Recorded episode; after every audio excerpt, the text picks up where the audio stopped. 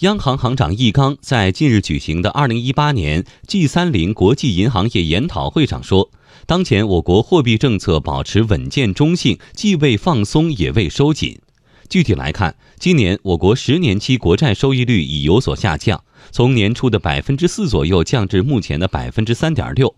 同时七天逆回购利率也有所下降。今年央行已经四次下调了存款准备金率。广义货币 M2 目前增速在百分之八点几的水平，广义货币增速与名义 GDP 增速基本相当，社会融资规模增速约为百分之十，也处于合理水平。对此，兴业银行首席经济学家鲁政委认为，我国货币政策工具箱中有足够的政策工具可以运用，创新的空间也很大。货币政策在年内将继续保持稳健中性，并增强政策的传导性。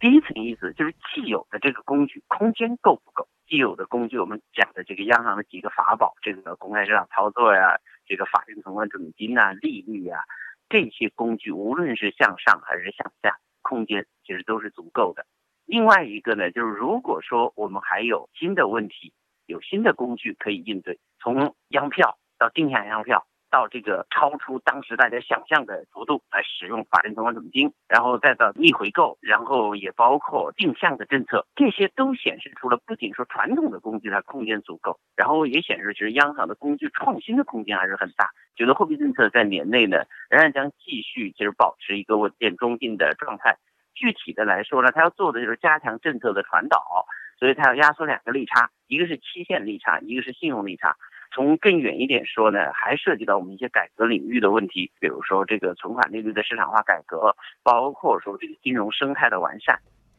易纲还在会上回应了有关中国经济基本面的问题。他说，当前中国经济增长稳定，预计今年能够实现百分之六点五的目标，也可能略高。中国经济增长现在主要由国内需求推动，消费和服务业成为主要驱动因素，对外盈余不断缩小。